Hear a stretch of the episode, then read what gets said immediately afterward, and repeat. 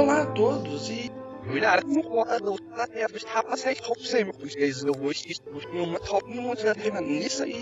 E aí vocês, como vocês estão hoje? Vai estar ao contrário mesmo? Vai, pô. Dia do contra, foda-se? Vai começar 10 minutos ao contrário? Não, ela vai estar em reverso, entendeu?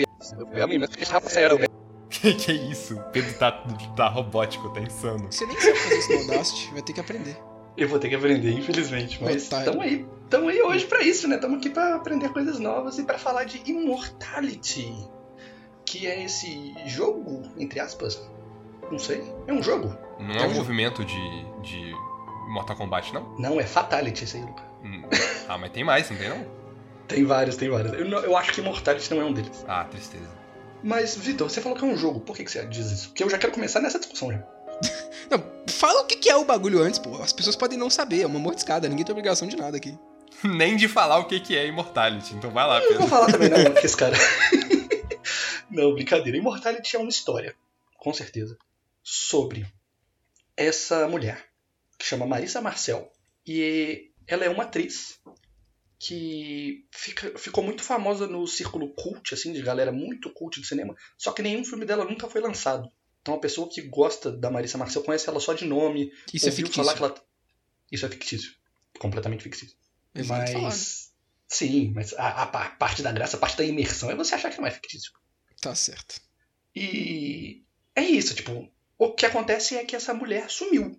E você tem acesso a fitas de três filmes que ela fez, não só dos filmes em si, como de backstage do filme ou takes que não foram usados e coisa do tipo. E através desses, dessas fitas você tem que desvendar o que, que aconteceu com Marissa Marcel.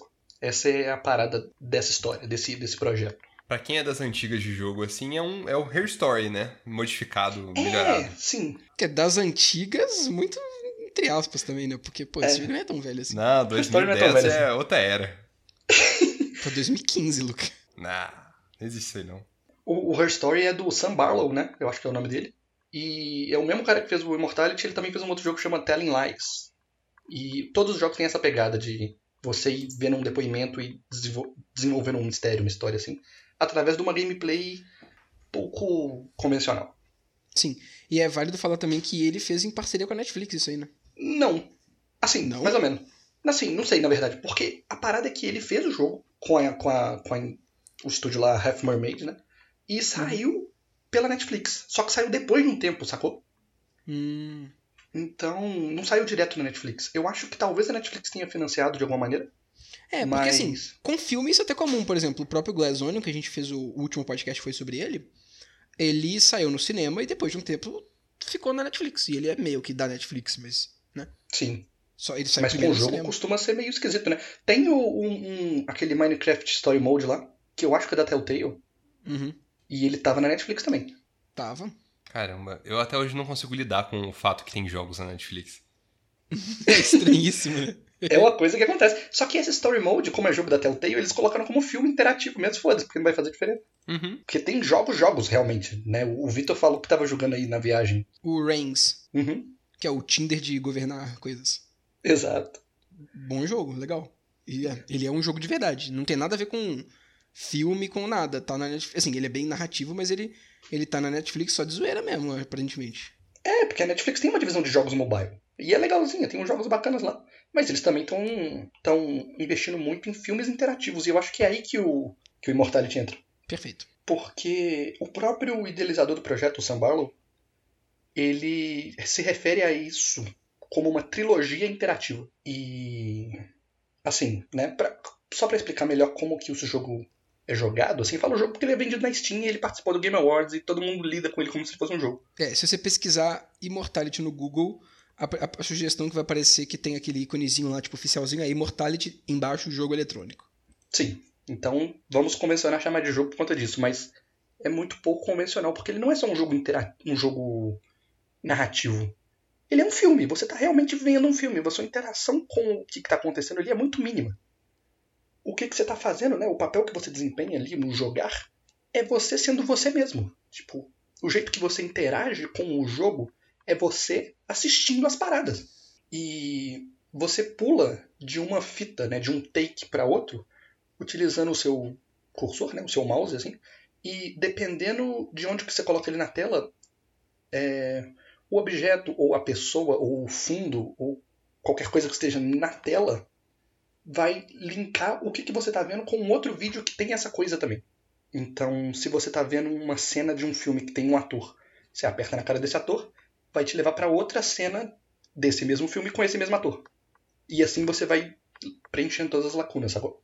E aí você vai meio que colecionando vídeos, tipo? Sim, exatamente. Entendi. É, e isso é pra, tipo, você ter uma forma de navegar, tipo, ah, estou suspeitando de alguma coisa que quero ver onde é que esse bagulho aqui tá. Aí você consegue ver fácil onde que tal elemento aparece em todas as, as fitas que tem para você, tipo, facilitar a tua, a tua investigação, né? Uhum. Exatamente. Porque, porque afinal é jogo... investigação. É isso, o, final, o bagulho é investigação e fazendo um pouquinho uma ponte com um episódio de Glass Onion que a gente fez, é uma investigação que você que vai chegar na conclusão.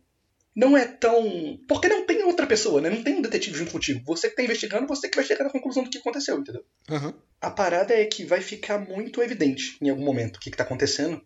E em um determinado momento do jogo você vai parar de jogar pela investigação. E aqui eu quero entrar numa outra parada que é: eu não posso falar muito desse jogo. Eu não posso falar. Não posso entrar em discussões muito aprofundadas desse jogo porque eu acho que spoiler prejudica muito esse jogo. Ah, com certeza. E porque é fácil as pessoas terem acesso a ele, né? Então isso aqui vai ser mais uma recomendação pro pessoal que tá ouvindo e para mim, pro Luca também, pra gente jogar. Talvez. Sim. Eu pessoalmente fiquei bem curioso. É, e assim, eu vou tentar falar mais da parte que envolve os filmes, a trilogia. E não vou falar nada mais. Só para não falar que eu não falei de nada é, dessa outra parte do jogo, eu vou dizer o seguinte: como a mecânica do jogo é muito limitada, né, muito simples, tal qual Outer Wilds, Vitor, uhum. ele tem que ser muito criativo no jeito que ele usa essa mecânica dele. Então. Ah, e eu, eu omiti coisas, perdão. Além de você ir poder clicando, você consegue também pausar o vídeo e ir pra frente e pra trás, que nem um vídeo do YouTube. Claro.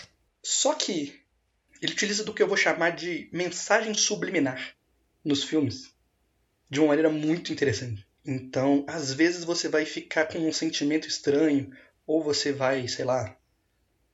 Vai acontecer algo que te indica que nesse clipe que você está vendo tem coisa além do que você está enxergando de verdade. E aí você aprendendo a navegar nisso e vendo essa outra parte do jogo, que é a parte que me pegou muito, assim, que eu fiquei fascinado com esse jogo de verdade. Tá, isso me deixa muito curioso, mas é algo colocado nas entrelinhas do bagulho mesmo e que, que tu capta sem perceber? Tipo, eles mexem com esse tipo de coisa?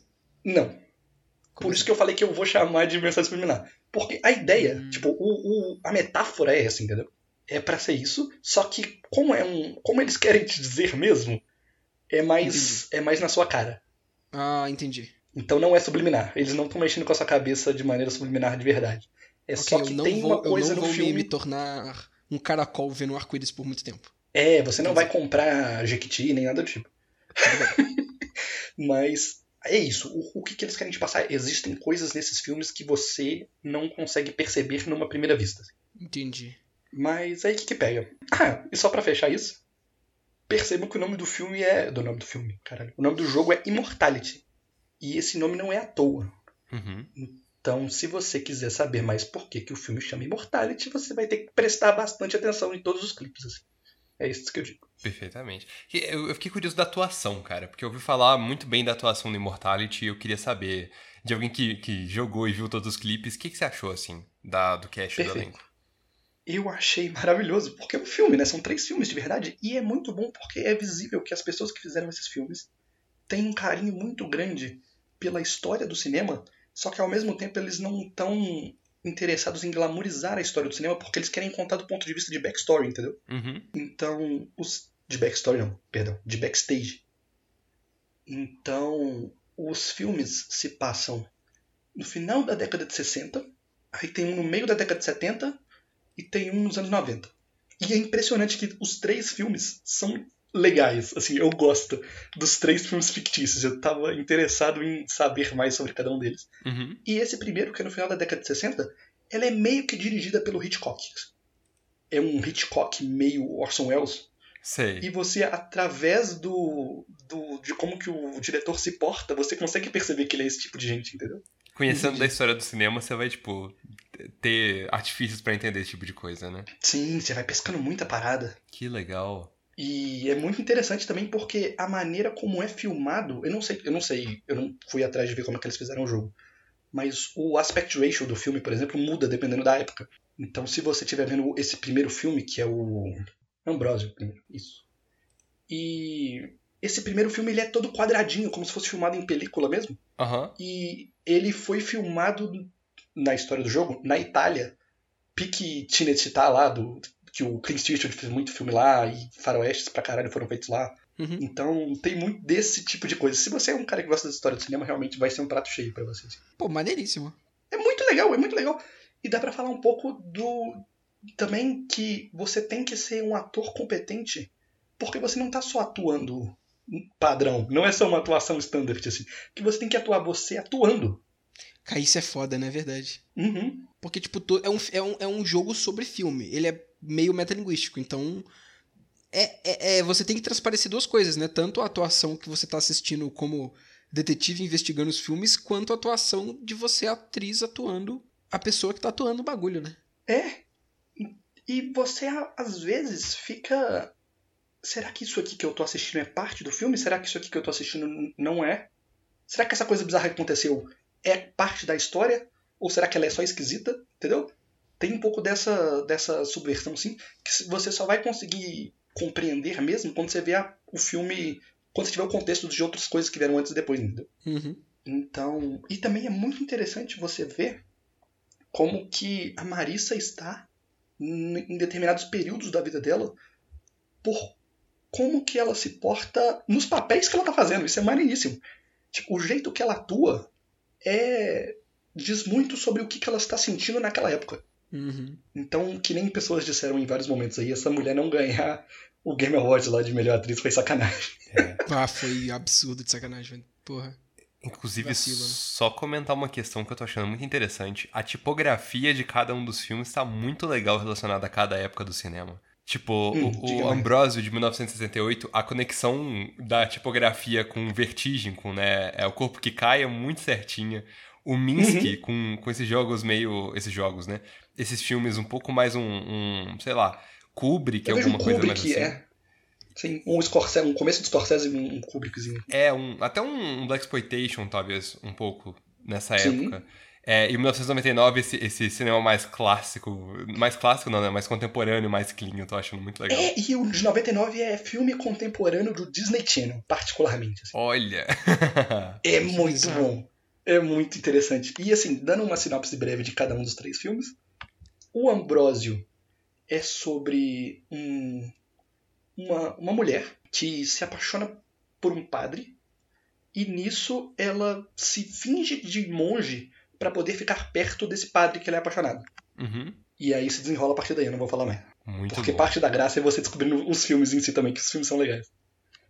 É, o Minsky é sobre um, um artista plástico, né, um pintor, barra escultor, barra essas paradas, que morre. E a principal suspeita é a musa dele. E aí um detetive é encarregado de, de fazer a investigação. E acontece que ele, que é um cara todo careta, quadradão, policial republicano assim, ele vai se abrindo mais, a gente vai conhecendo ele melhor. E ele fica meio na dúvida se ele prende ela, se é ela mesmo. Tipo, a investigação vai ficando mais complicada e ele não sabe o que ele vai fazer direito com relação a isso. Se abrindo mais para o mundo da arte, assim, vendo como é que o mundo artístico é complicado e moralmente dúbio e esquisito. E o Dois para Tudo. Qual que é a tradução, Luca? Como é que ficou aí? É... Não Em tem inglês é. Two of Everything. É, aqui só tem o filme Two of Everything, ao menos na, na Steam que eu tô olhando. Tudo bem. Eu acho que é um par para tudo. É um bagulho assim. Aham. É sobre uma popstar famosinha, assim, cantora. Ah, realmente ela- Disney Channel. Total. E ela tem uma sósia, Luca. Que, que é trabalhadora e, tipo, princesa plebeia da Barbie, assim. Hannah Uhum. Montana, pô. Hannah Montana, total. E aí elas trocam de lugar. E aí a, a menina do, do subúrbio vira popstar e ela vive uma vida tranquila. Só que aí, em um determinado momento, sem ninguém saber, só as duas, elas trocam de volta. E aí fica um bagulho meio. Eu estou vivendo. Estou vivendo a vida da minha sósia sendo minha sósia. Sim. Estou vivendo a Sacou? minha vida de novo, né? Sim, só que como minha sósia. Aham. Nossa. É legal. Pô, mas aí tem essa camada do bagulho que já é um filme de camadas, e ainda tem a camada do pessoa atuando, que complexo. E todas essas camadas têm um porquê. Tipo, o motivo de cada um dos filmes ser isso contribui para a história normal, para a história normal não, para a história gigante que engloba todos os três filmes, entendeu? Porra, maneiro. É um, um experimento de roteiro muito interessante mesmo. Tá. Mas agora eu quero saber por que, que tu ficou naquela de querer saber se é jogo. Porque para mim é, é, um jogo. Porque assim, você quase não joga, né? Você joga. só assiste. Você não, assiste, mas, tipo. mas tu tá tendo que fazer coisas ali, tipo. O, o, o, o, o negócio tá pedindo ativamente pra poder você resolver uma coisa. Ele tá te desafiando a uma coisa, Se sabe? ele é interativo e tem um desafio, cai como jogo, né? É, é. Pô, mas. É. É, tá. Mas assim. eu, eu não eu- acho que é a mesma coisa de um filme que é difícil de se interpretar, porque o filme que é difícil de se interpretar, ele não tá necessariamente querendo que você pegue coisas e interprete ele. Ele não é algo, pelo menos, tipo, quando é um filme mais difícil, eu penso que ele é mais difícil porque foi uma escolha do diretor de representar do jeito que ele quer, e não é uma escolha muito ativa de vou ativamente esconder coisa para as pessoas decifrarem. Esse tipo de transformar o, o filme num jogo de fato, numa coisa mais interativa literal assim, eu acho que é muito mais próprio de videogame do que de filme. Mas tem uma questão que eu concordo com o Pedro, nessa questão de mídia. Tipo, se o jogo inteiro foi gravado pra parecer filme e foi gravado da maneira que filme é gravado e, e- e interage tanto com essa mídia, qual que é essa, essa junção, né? Qual que é esse lugar que ele passa? Não, é, é algo Exato. diferente. Talvez não seja necessariamente um jogo também. Eu penso nele mais, pelo que tu falou até agora, como um daqueles ARG, sabe? Uhum. Ok. Eu estou mais é, propenso a colocar ele na mesmo balaio de, de Bandersnatch, assim. Aham. Só que muito bom. Esse é muito legal. O Bandersnatch é que experimento bacana, porque você pode escolher o caminho e tal. É meio é, jogo livre, assim. Mas eu não acho que ele é muito Bandersnatch, não. Por quê? Porque o, o Bandersnatch, ele sim é de fato um filme interativo nesse, nesse conceito de interação mais óbvia possível. Ele não tem muito um desafio, ele não tem muito uma. Algo, é só, ok, vamos fazer um filme com várias opções, vários caminhozinhos. É bem simples. É, é, é, é como se uma pessoa que não soubesse o que é videogame, soubesse só o que é cinema, quisesse fazer um jogo de um filme, sabe? Caramba, mas a- O- aí, eu, aí eu discordo de você, Vitor. E agora eu tô, eu tô pendendo mais pro lado do Pedro, que é engraçado. Porque aí vai da questão do interativo versus dificuldade. Porque. Mas eu não acho que tem a ver com dificuldade. Não, então, mas de, de obstáculo. Tipo, o Bandersnatch, por exemplo, é muito mais interativo que esse jogo. Porque esse jogo essencialmente funciona como Eu uma. não acho que é, não. É, uai. Esse jogo funciona como uma câmera 360. Tem várias coisas acontecendo e você pode apontar a sua visão pra alguma coisa e focar naquilo. Então a interação dele é menor do que Bandersnatch. Enquanto Mas que interação dificu- literal, pô. Mas, é tipo assim, o quanto que tu tem que inve- estar investido e o, o tanto que ele- o, o bagulho tá pedindo de você e o quanto que você interage com ele, não como clicar em coisas, mas como é, trabalhar dentro daquilo, o, pra mim, o, o, o, o Immortality é muito mais interativo do que um bagulho que você clica nas opções que você quer seguir, sabe? Sim, mas você Pra mim. entende que eu acho que esse caminho do Immortality é o caminho que eu gostaria que filmes interativos seguissem, Sim. entendeu? Sim, é por isso que eu acho que ele não é parecido com o Ban- o Bandersnatch. Não, eu coloco ele no Bandersnatch porque os dois são filmes interativos. E aí Ah, o Bandersnatch ok. é uma versão simplória e o Immortality é o que eu queria que fosse. É exato, mas é exatamente isso que eu acho. Tanto é que eu tinha até dito, né, que o, o Bandersnatch parece um diretor de, de cinema que não conhece nada de videogame e queria fazer um, algo próximo de videogame. Ficou um filme interativo que não é, bem, não é tão um jogo assim. Sim. Porque eu acho essa visão de filme interativo que o Bandersnatch traz muito simplória. Uhum. E o Immortality, eu acho que essa, essa interação vindo mais fora do jogo em si, de você ter que interagir com o seu pensamento, com o seu raciocínio, e que nem o Luca Sim. falou, você tem que apontar pra onde você quer ver, você tá Sim. interagindo no sentido de que você que tá montando a história ali, basicamente. Sim, É e um isso é muito metalinguístico. E pra você fazer metalinguagem de maneira competente dentro de uma mídia, você tem que entender ela bem. Uhum. Oh, inclusive, só um comentário muito interessante sobre a Steam do Immortality.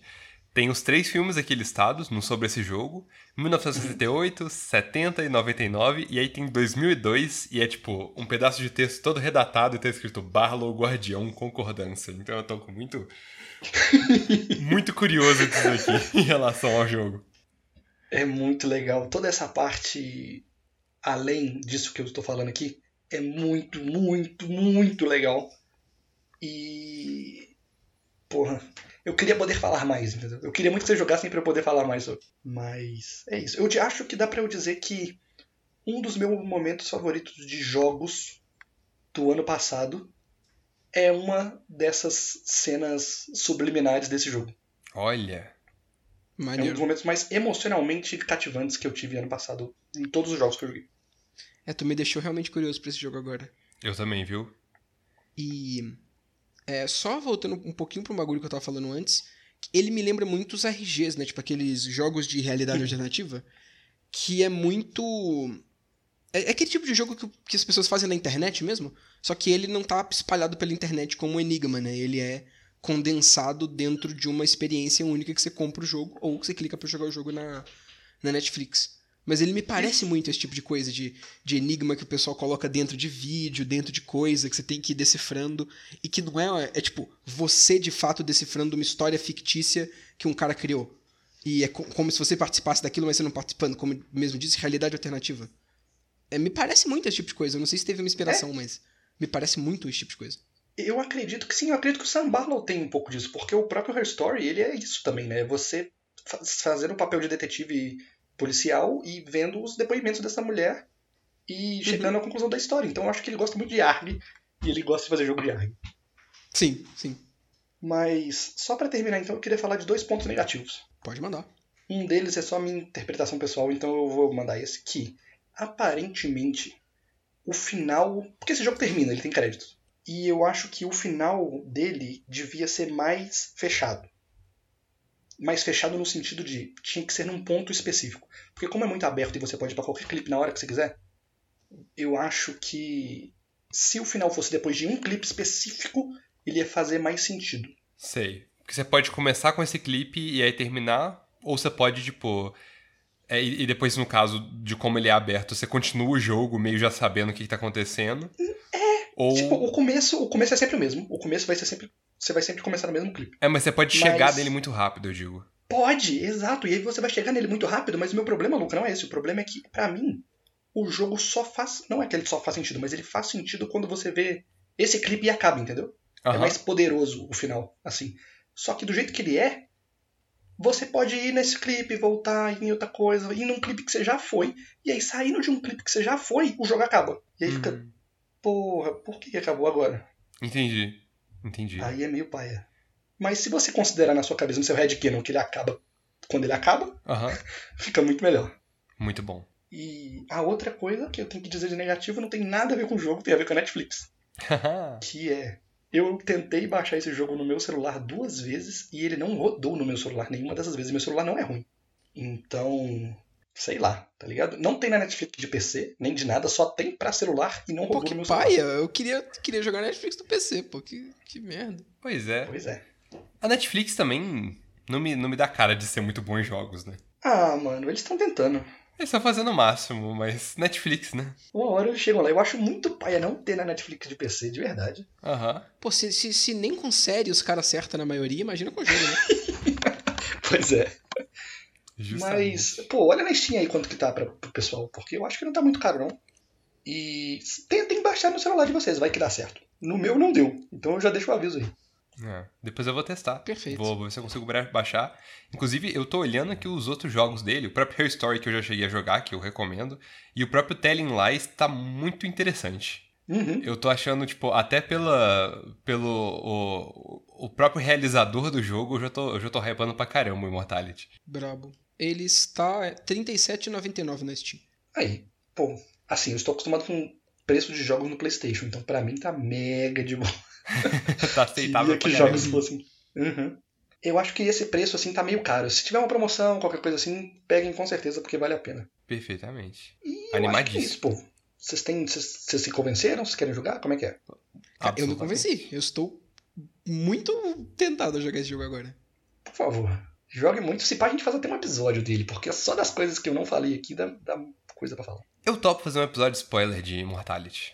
Nu, é isso que eu quero. Tá aí. Perfeito. Inclusive tu, Luca, tu que fica falando aí, eu não sei se a gente já falou no podcast, mas o Luca tem uma opinião polêmica sobre imortalidade. Sobre imortalidade, nossa, se a gente vai entrar nesse assunto aqui nesse, nesse monte de escada, eu tenho curiosidade, ó. Não vamos, acabou. A gente não quer ver o Luca Danil Dankovski aí lutando pela, Tem? Pela imortalidade, já deu. Mas tem, tem que acabar a mordiscada. Como é que acaba a mordiscada? Senão eu vou puxar o assunto. Não, é imortal, pô. A mordiscada é eterna agora. Vai durar pra sempre. Pra sempre. 10 horas de. 7 temporadas de mordiscada. www.mordiscada. Não. É Pedro e Vitor para sempre. 7 temporadas.